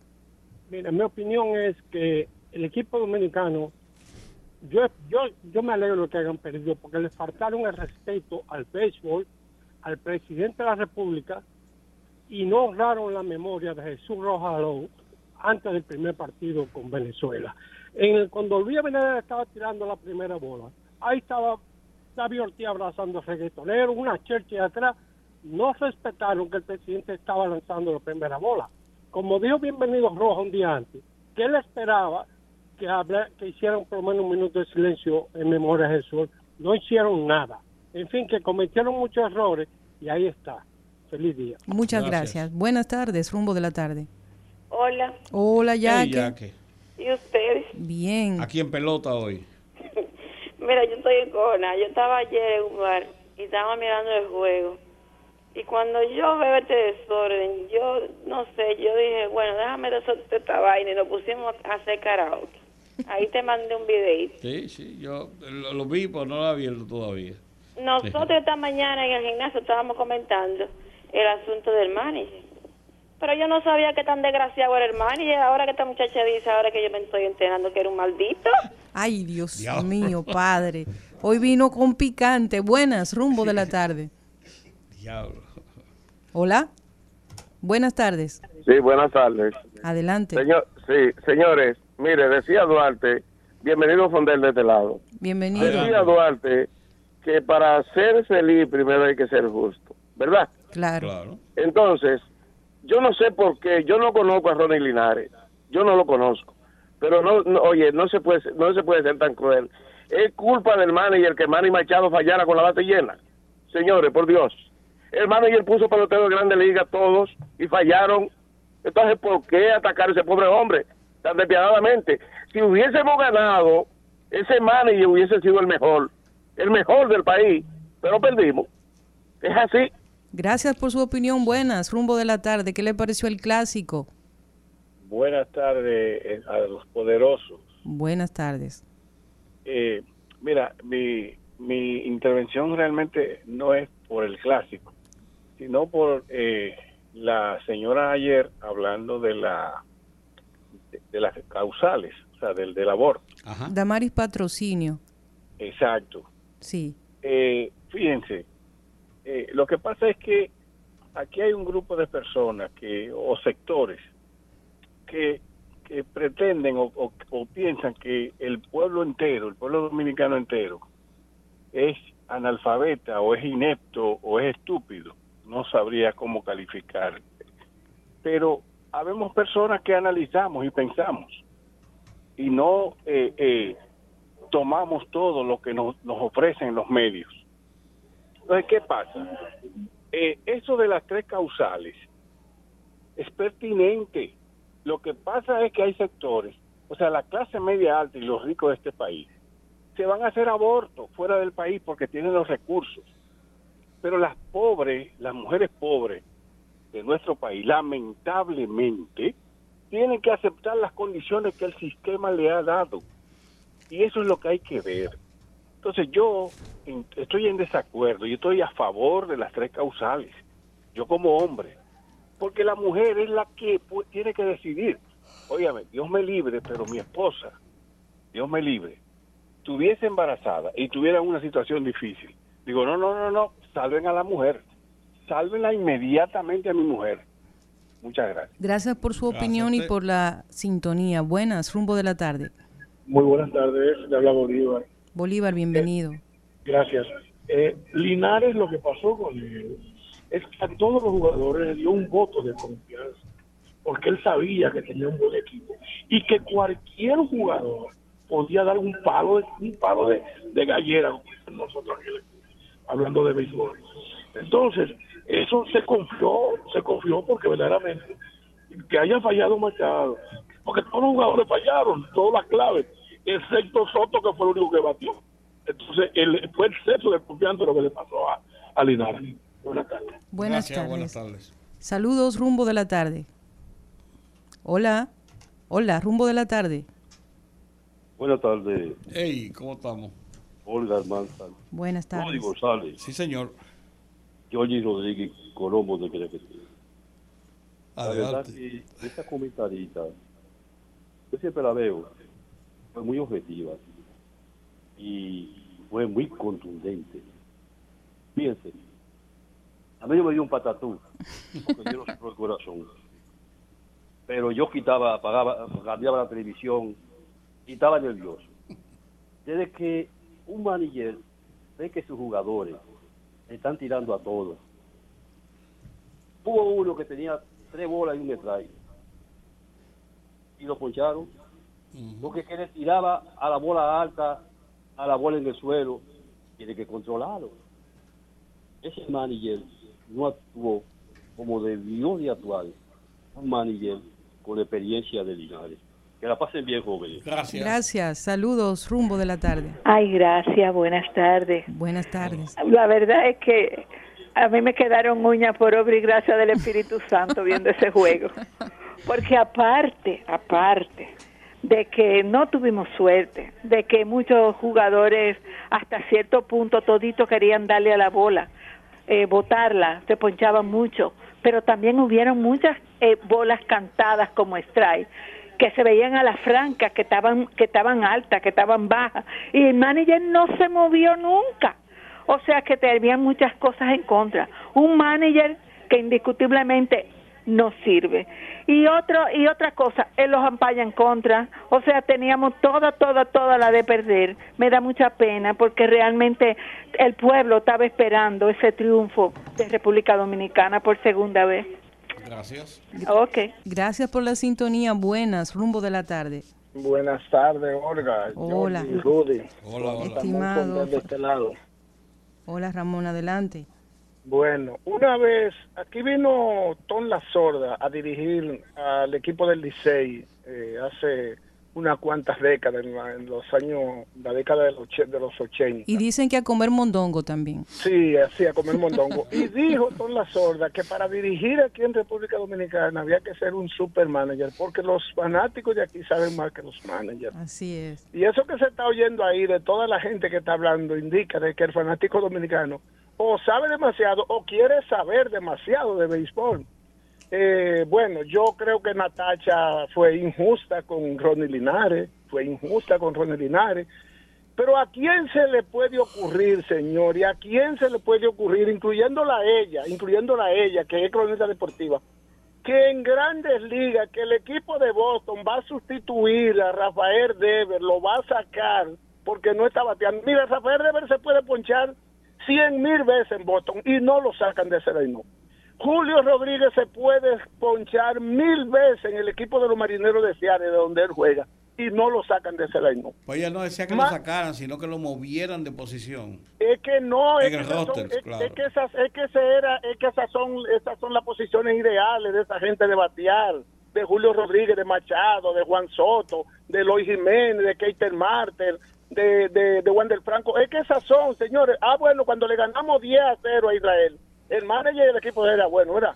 Cuando le ganamos a Nicaragua 7 a 2, el, el equipo también era bueno, ¿verdad? Señor, el equipo de Puerto Rico hay que reconocerle y darle y, y, y, y- y rendir honor ante el equipo de Puerto Rico, que es un super equipo, y el equipo de Venezuela, y que todos los equipos, en el Grande Liga hay 30 equipos, y solo gana un solo la Serie Mundial.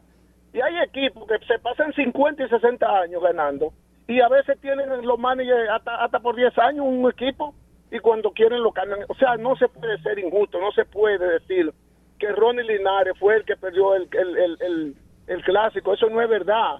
Además, ella también le falta la verdad diciendo que Ronnie Linares no va a conseguir trabajo. Ronnie Linares es un tipo que tiene asegurado un puesto hace tiempo en Grandes Ligas, que es coach de Grandes Ligas y que es manager en, en las ligas menores de los equipos de Grandes Ligas. Y Ronnie Linares es un tipo que sabe de béisbol.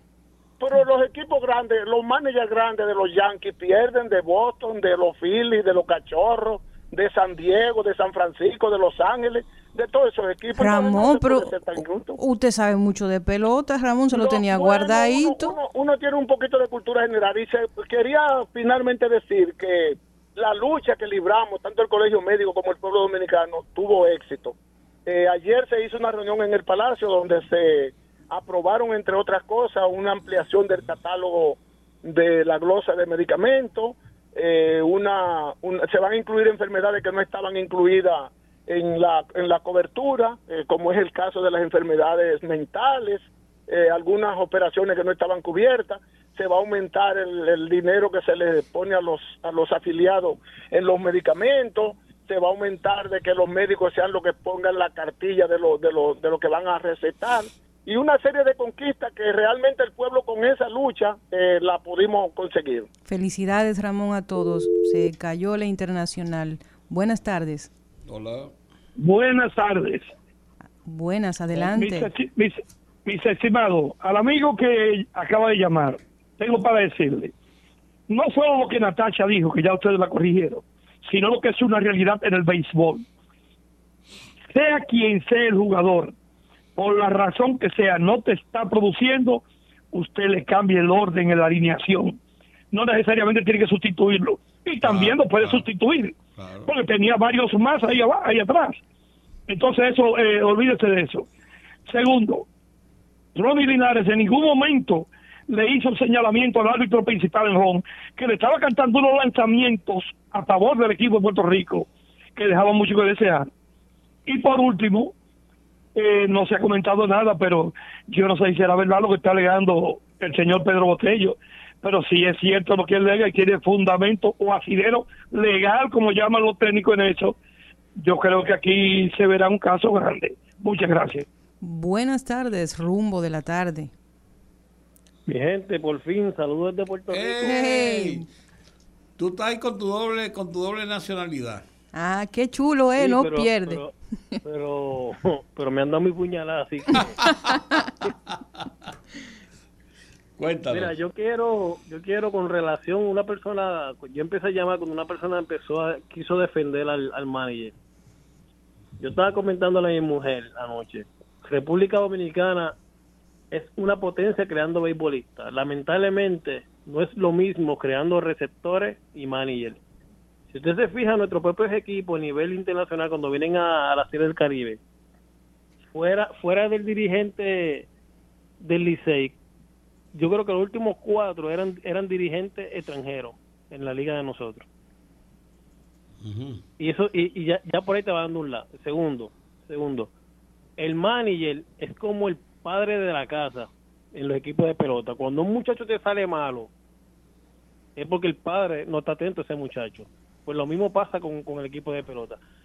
Si un, si, un, si un jugador no te está produciendo, pues tú o lo cambias o lo sustituyes, porque para colmo, para colmo, el, el roster del equipo es de 42 jugadores, porque tú te llevas a los sustitutos. Y muchas veces hay un problema grandísimo, porque tú no tienes para completar el equipo. Entonces, ¿para qué tú te matas buscando sustitutos para si, si, si al final no lo vas a utilizar?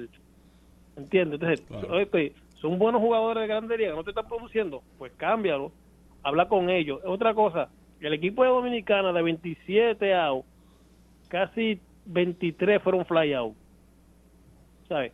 Hasta el Waterboy estaba buscando un jonrón. Cuando ya todo el mundo, ya todo el mundo te identifica por ahí y se posicionan y te lanzan para que tú hagas un batazo de fly out. Óyeme, si tú eres el manager, tú le dices, fulano, mira, para nada me busques el cielo, empieza a buscar la grama y trabájame por ahí. El mismo Manny Machado, se hizo 12 out, 9 fueron de fly out. ¿Sabe? Entonces, el manager sí tiene la culpa. Porque el manager está ahí para dirigir el equipo, porque si, si no pasa el equipo se va solo. sin nadie. Y, y, y, y no es que uno no aprenda, no, no es que uno no sepa perder, pues son dos cosas muy distintas. Ahora, cuando usted pierde porque el otro equipo lo derrotó en el terreno, haciendo la buena jugada o, o- o que la casualidad se le dieron, pues usted lo reconoce. Pero como usted pierde por imbécil, mire, duele, duele, Ay, ay, ay, y ay. duele y duele, y duele más cuando cuando te hacen bullying por eso mismo. Sí. Porque aquí, aquí, el contrario te dice, perdiste y, y, y fulano no hizo esto, y fulano se queda como que, wow, lo mismo que yo sé, tú me lo estás diciendo. Que parece que ellos no lo saben. Bueno, se- eh, seguimos con el servicio público de desahogo en el rumbo de la tarde. Buenas. Buenas tardes. Yo creo que el pobre muchacho de Linares se puede resumir en una simple en una simple planteamiento. Normalmente los norteamericanos mandan sus jugadores a jugar en el Caribe para que aprendan nuestro eslogan, plátano, aprendan el tigueraje, aprendan el calor del trópico, aprendan la mirada de tigre. Ronnie se quedó en Estados Unidos y cree que esto es una pelota americana, esto es una pelota diferente, es una pelota del día a día y con malicia, como jugaron los puertorriqueños. Adicionalmente a eso, como acabo de escuchar el, el comentario anterior, el dominicano le gusta salir corriendo y no sabe dónde va. El puertorriqueño aprende- aprendió a dónde voy para ver cómo voy a salir. Muchas gracias por su sintonía. Está profundo eso, muy profundo. Buenas, rumbo de la tarde. Llamo para recordarle a Ramón Fonder que sí, que hay un manager que puede ser la estrella más grande y la saca porque la saca. Se llama Tony Peña. Tony Peña sacó una vez a Condorito de, de un juego allá. ¿A quién? A Condorito. A este muchacho, al que se hizo la, la, la célula madre en el brazo. Bartolo Colón. Ese mismo. Lo sacó de un juego. Bartolo Colón casi lo quiere matar. Yo lo que hizo fue ponerse a bailar adelante. O sea, que, que sí, hay un manager que sí lo saca. Y por otra parte, ojalá y lo de Baja Boniquito y Pecado Bobo se haga una reunión en el Palacio para que dé fruto también. Buenas tardes. Buenas tardes. Saludos, buenas. Juan Castillo. Juan, adelante. Los felicito a ustedes por su programa. Gracias. Dos, dos opiniones porque tengo rato esperando el turno. No voy a poder. Gracias a ustedes. Desahógese. Primero, eh, yo veo alguna culpa del manager, es verdad. Tiene su cuota de responsabilidad, pero la mayor cuota la tienen los peloteros. Analizándolo bien, yo soy un, un fanático acérrimo de, de- de- la pelota dominicana, de todo el boy y estuve viendo el juego. Se cometieron demasiados errores. Los peloteros se vieron desesperados, muchas veces ansiosos, no batearon la hora buena. Eso no es culpa del manager. O sea, tomaron el error que hizo cuando dieron el toque. Ahí hubo un error fatal. Que Volque salió eh, a cubrir la primera, después de cubrir la cosa. O sea, se volvió un lío. Ahí llenaron las bases. Ahí vino un problema. Ahora, inmediatamente a Volque le dieron el jonrón en un clásico no hay mañana. Inmediatamente había que sustituirlo.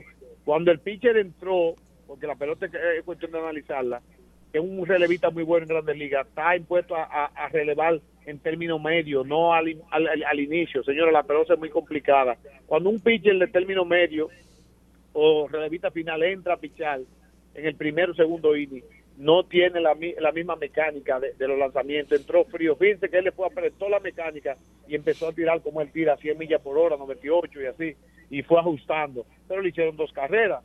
¿Qué sucede? Que viene Julio Rodríguez y hace un error en el, en el field, un, un error y anotan de pie. Eso no es culpa del manager. O sea, tiene su cubota, pero la mayor cubota fue que si usted no batea y usted no aprovecha los momentos, usted le da. En ese punto, el otro punto breve es sobre el aborto. Aquí hay mucha gente llamándose feminista y que defienden la mujer, que esto señores, no es verdad que poniendo una mujer a abortar y matando a un niño que está dentro de una barriga, usted realmente está de que siendo un, un patriota y que la mujer mande su cuerpo. Usted tiene que un deber, un deber, pero tiene un derecho de dejar a alguien nacer. Yo tengo una hermana que les habla, que ya está fallecida, que fue producto de una violación. O sea, nació una niña de su vientre, producto de una violación. Y cuando nosotros nos propusieron que, que abortáramos, que esa persona era esto, que fue un, un señor mayor, una cosa que nosotros no quisimos ninguno. Y ahí está ese fruto. si la, yo me pongo a mirarla muchas veces, esa niña, que ya tiene 17 años, y yo me pongo a mirarla, si la hubiésemos matado, ¿qué hubiese pasado? Ese mensaje yo quiero mandárselo al país, a mucha gente que hablan del aborto y de matar gente.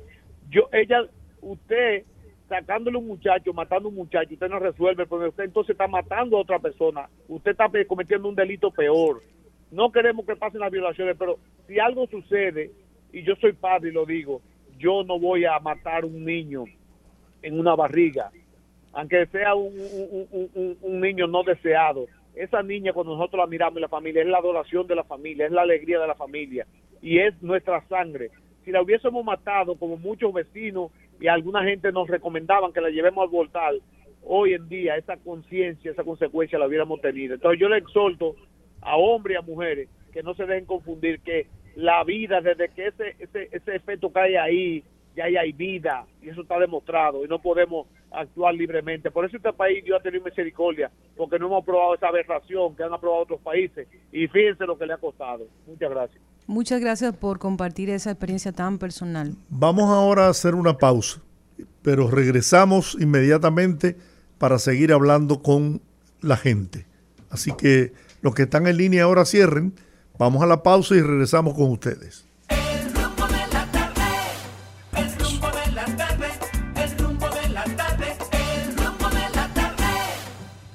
Bueno, señores, y aquí seguimos en el rumbo de la tarde con este servicio público, como decía la emisora aquella.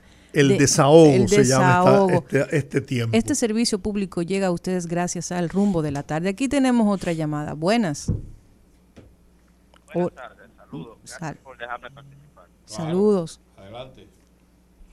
Gracias. Ah, para darle mi opinión con respecto, ¿sabe? Yo fui a los cuatro juegos. Y como miembro de la diáspora, no saben ustedes cómo nos sentimos. Realmente de- devastado, vamos a decirlo así. Tenemos una idea, compañero. Y yo fui a los cuatro juegos, llevé a mi hijo, llevé a mi hermano. Pero también quiero aclarar, a, a hacer un aporte a ustedes. Lo que dijo la, la cronista tiene toda la razón. Yo le doy a ella el 100%. Y también eh, corregir a un señor que dijo que no se le hizo el, el minuto de silencio a, a Lowe. A Jesús. Y corregirlo a él, a lo exacto. O sea, a lo mejor, Georgie, no lo pasaron por televisión internacional, pero nosotros que estábamos en el play, sí lo hicimos, porque se hizo oficialmente. Ah, qué bien. Eh, eso Buena fue- por ahí aclaración. fue donde se empezó. En la transmisión, Sí, no, aclarar en la eso. transmisión no salió nada de eso. Muy bien, muchas gracias, compatriota. Buenas. La ciudad de Miami. Buena, Adelante. Un placer estar con ustedes. Habla Teodoro, Dígame, don Teodoro. a, a Ruby y a Jo- Jorge. Sí. Adelante, Teodoro. Yo quería hacerle una pregunta. Que vi- yo vi ahí que, di que, los carros eh, le van a, a, a- a pasarle la revista hasta los 25, o sea que después de 25 años ya eh, eh, un carro no sirve. Mi carro tiene 22 años, pues desde 2001, pero yo lo tengo que no me le falta nada. No, no, no, pero la- lo que dice, no, no, Le llaman clásico. la revisión, 40, 50. don Teodoro, escúcheme. Don Teodoro, escúcheme, no, es que la revisión se va a iniciar a partir del 2025. Ah, bueno, porque yo, yo pensé que era que los su- ya después no. de- que tiene 25 años. No, Al carrito mío no me le falta ni un bombillo. Y, ca- y le he cambiado todas las cosas. Amortiguador. su vehículo, su vehículo es una reliquia y si lo tiene en buenas condiciones, no tiene problema. Ah, bueno. pero- Rudy, Rudy está ahí. Sí. Aquí estoy, don Teodoro. Yo, yo tengo dos días por, por, por comunicarme y no podía. No me dejes sin la canción mañana, apúntamela ahí. Dámela. ¿Eh? Dígamela. Dígamela. No, no sé cómo decirte con Ramón Cordero. Es una bachatita y tú me dirás si tiene letra o no tiene cuando, cuando ya nos comuniquemos mañana. Ramón Cordero, ¿cómo se llama? No sé cómo decirte. No sé cómo decirte con Ramón Cordero. Ah, bien, ¿cómo no? Anotado. Usted, lo- usted, usted van a ver lo que es una joya, de, de- es un poema cantado en una bachata. Muy, muy bien. Pues vamos a bachatearlo mañana. Buenas, se cayó esa. Buenas tardes. Hola. Buenas tardes, ¿cómo están ustedes? Don Bien, Teófilo. don Teófilo. Estamos bien, escuchando a Olga con su servicio público. Esta es la hora del Yo desahogo. siempre escuchaba esa emisora. Usted sabe, don Jorge, que yo hoy llamé a Auxilio y Vivienda y Nave. Le dije, en finan- llamé a Financiera, llamé a Tesorería. Y todavía ni a Jurídica ellos han mandado lo que tienen que mandar por mí. Y yo le dije, ese señor de, de Auxilio y Vivienda, ese director, apellido Grullón, él dijo que en 20 días laborables me salía el cheque a mí. Entonces, ¿por qué él se pone a hablar una cosa por la otra? Yo no sé lo que va a pasar. Yo le dije, yo voy para la prensa, es para que después no digan que, que yo le desobedecí su orden, pero yo voy para la prensa como yo fui el que fui a la prensa y vuelvo para la prensa. Así es. Bueno, de verdad, don Teófilo, que yo me siento eh, muy mal, muy mal, porque hemos hecho, usted lo sabe, todo el esfuerzo para que a usted se le preservara su pensión, pero inexplicablemente hay gente que se creen que están por encima de todos, hasta del presidente de la República, porque ocupan una posición, un cargo público, y es eh, además de eso un acto de injusticia el haberle eh, quitado usted esa pensión estando en licencia permanente por una lesión en la columna vertebral que la, la consiguió, la, se le produjo como parte del trabajo que usted realizaba en esa institución. Eso es una pena, pero más que una pena, una vergüenza que esté sucediendo esto en un gobierno como este que tanto se preocupa por el bienestar del pueblo dominicano. Aquí tenemos otra llamadita. Buenas tardes. Muy buenas tardes, ladies and gentlemen. Ay, Rafael, ¿cómo te quedó el ojo, amigo? Mira, muchacho, óyeme, aquí está todo el mundo encojonado. Sí. Óyeme, sí, sí, sí. Óyeme, yo no, enti- yo no sé de béisbol, nada de béisbol, pero si tú tienes un manager que ganó el manager del año, agarra y le, y le gana el campeonato de béisbol de la República Dominicana, y después va a Venezuela y agarra un título. ¿Y por qué ese tipo no lo pusieron como manager? Bueno, Georgie, ¿cuál fue sí, bueno. que no pusieron a ese tipo como manager, porque ese era el hombre de nosotros. Si perdemos con él, bueno, perdimos con él, pero él no, no- no tiene un título. Ahora bien, esos dirigentes de esa liga, ninguno ha dado la cara, son unos charlatanes, toditos. Nadie, nadie, a que no renuncia ninguno. No, aquí No, no- no le importa. aquí no se- carajo, aquí no se. No, no se renuncia. Son unos descarados, unos descarados, uno, eso, eso, porque alguien tiene, alguien tiene que, alguien tiene que renunciar de ahí, o que lo vote, ¿quién que vote esa gente? Nadie. No, porque ya ellos cesaron en sus funciones, ya ya el manager ya no, ya él terminó ahí. No, de- no el que nombró el manager, el que nombró el manager. Ah, bueno, esa es la Federación de Béisbol. Bueno, por esa federación hay que, todos ustedes tienen que renunciar ahí, porque nosotros lo que queremos es ganar, eso es lo que queremos nosotros, ganar. Y si no ganamos, pues nos vamos peleando a lo último. Pero, coño, pero, óyeme, entonces mira, y entonces viene y, y no hace nada, nada, nada, nada, nada, no hace ningún cambio. No, digo, pero ven acá, además que no hay combinación de viejo y nuevo. No entiendo eso. Porque esa es la mejor combinación, la experiencia y la juventud. Bueno, ahí estaba Robinson Cano, estaba el que era eh, Nelson Cruz. Habían veteranos. Pero no vieron una bola nunca. Yo no lo vi jugando a ninguno. Sí, eh. Robinson eh, jugó, claro. Estos tipos que están en esa federación tienen que renunciar de ahí, darle paso a otra generación que venga ahí. O es que tienen una mafia entre ellos ahí. No, porque que nosotros a nosotros no nos importa esa vaina de, de, de su tirijala entre ellos. Nosotros lo que queremos es ganar. Con quien sea, pero ganar. Eso es lo que nosotros queremos, ganar. Y si no ganar, si no ganamos, está en las finales. O por ahí cerca, peleando. Pero, compadre, mire, y unos muchachos que, que querían, esos muchachos querían ganar, pero es que no había cabeza ahí. No había cabeza. Óyeme, no, no, no, no, no, no, no, no, no, no, una pérdida muy dura. Todo el mundo aquí, diablo, todo el mundo, mire, mi hermano. No, no, no, no, no, no, no. Esto, esto está- ahí, ahí va, tiene que rodar la cabeza, ahí tiene que rodar la cabeza. Y, y eso es lo que nosotros tenemos que exigir aquí. Ya perdimos, pero ustedes se van para su casa. Bien, Rafael. Aquí la gente no se retira, Rafael, hasta que se muere. Buenas tardes. Sí, buenas tardes. Con relación al juego de anoche, eso fue una vergüenza para el país. Demasiados factores hubo en ese juego. El manager, tú tienes un bateador que tiene más de 10 turnos, que no te da un hit. ¿Cómo tú lo entras de nuevo a jugar? Donde tú tienes a Nelson Cruz, que tiene casi dos meses practicando, que está en forma para jugar, y tú dejas a Carlos, a Carlos Devil ahí el juego entero. O sea, fue mucho desacierto que tuvieron, mucho, pero muchos desaciertos. Es un evento mundial donde nosotros representamos prácticamente el mundo, porque todos los ojos estaban, estaban encima de nosotros. Todos los ojos del mundo estaban encima de República Dominicana. Y no se puede permitir que un evento así vaya sin preparación. Usted tiene un evento, usted tiene que prepararse dos meses antes, dos meses antes, y no subestimar a nadie, porque todo el mundo va a jugar. Cada que va a llevar un, un gallo a una gallera, todo el mundo quiere llevar mejor. Y eso fue lo que pasó. Hubo mucho desacierto de parte del manager.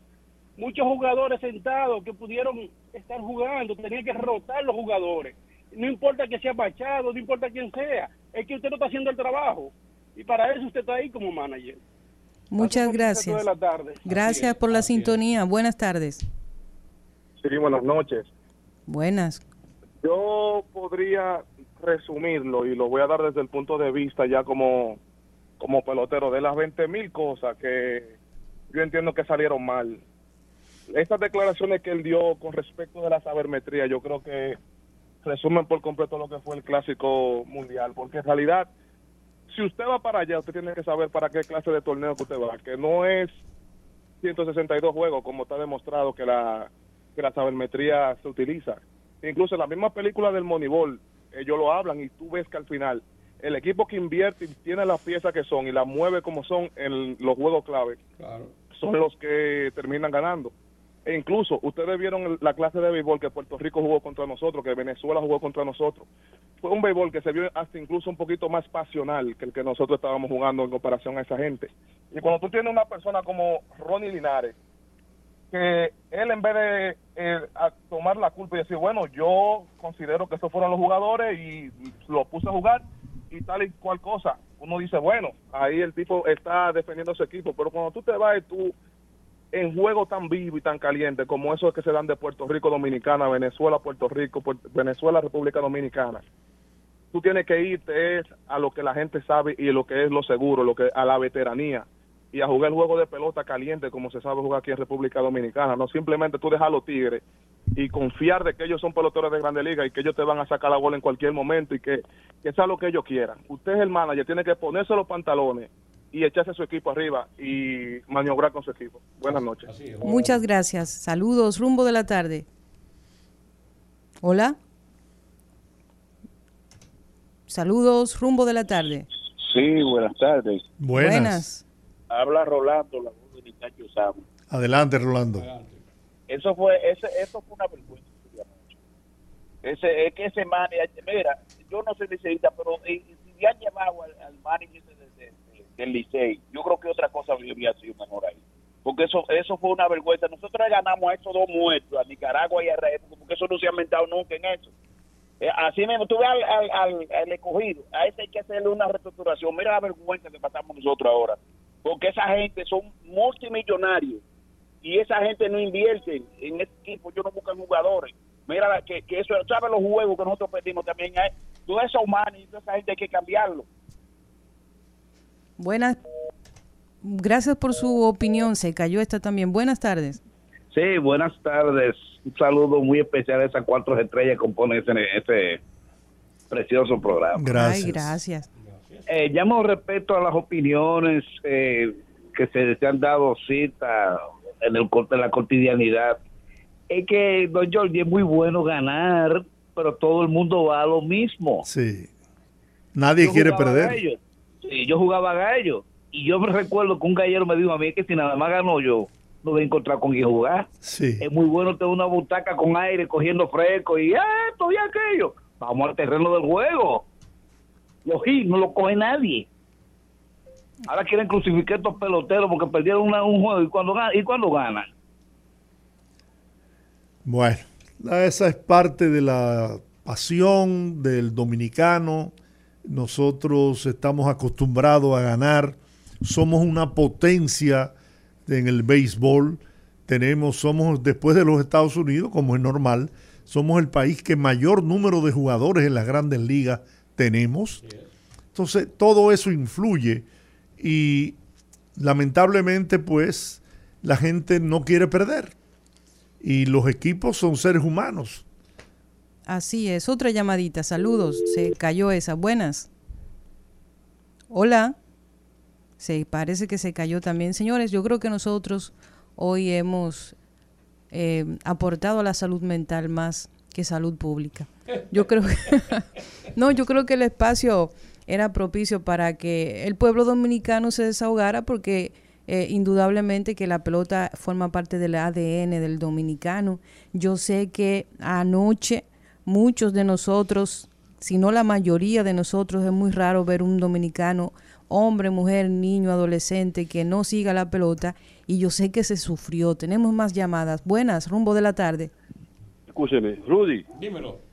Yo creo que tú mañana me complaca una canción de Marco Antonio Muñiz. Espérate, espérate, espérate, espérate, espérate, que tengo abierto aquí el, el listado de Viernes de Bellonera. Espérate, espérate. espérate. ¿Cuál es la canción? Corazón maldito. Corazón, Corazón maldito. Seguro. Marco Antonio Muñiz. Cuenta, cuenta, cuenta con esa canción. Gracias, saludos, rumbo de la tarde. Buenas. Eh, Bueno. Un pequeño chiste antes de irnos. Sí. Yo creo que este país solamente lo salva un solo decreto del presidente. Para que el presidente quede bien también. ¿Cuál? Primero, declararlo persona no grata. Y segundo, exiliado en la beata. Bueno, yo vi un meme por ahí que decía que iban a deportar venezolanos cuando perdimos en el primer juego. Vamos a tomar esta última llamadita. Buenas. Hola, Corazón maldito. corazón maldito. Se cayó esa llamada. Bueno, poderosos. Bueno, Aquí está anotado. voy a terminar con este pensamiento. La vida es muy corta para levantarse triste. Quiere a la gente que te trata bien y te valora. Y perdona y ama a los que no lo hacen. No te canses de hacer el bien, porque a su tiempo Dios te dará la recompensa. Gracias amigos por acompañarnos en el día de hoy. Mañana estaremos aquí. Mañana es viernes de Bellonera, comenzando a las 5 de la tarde. Dios les bendiga.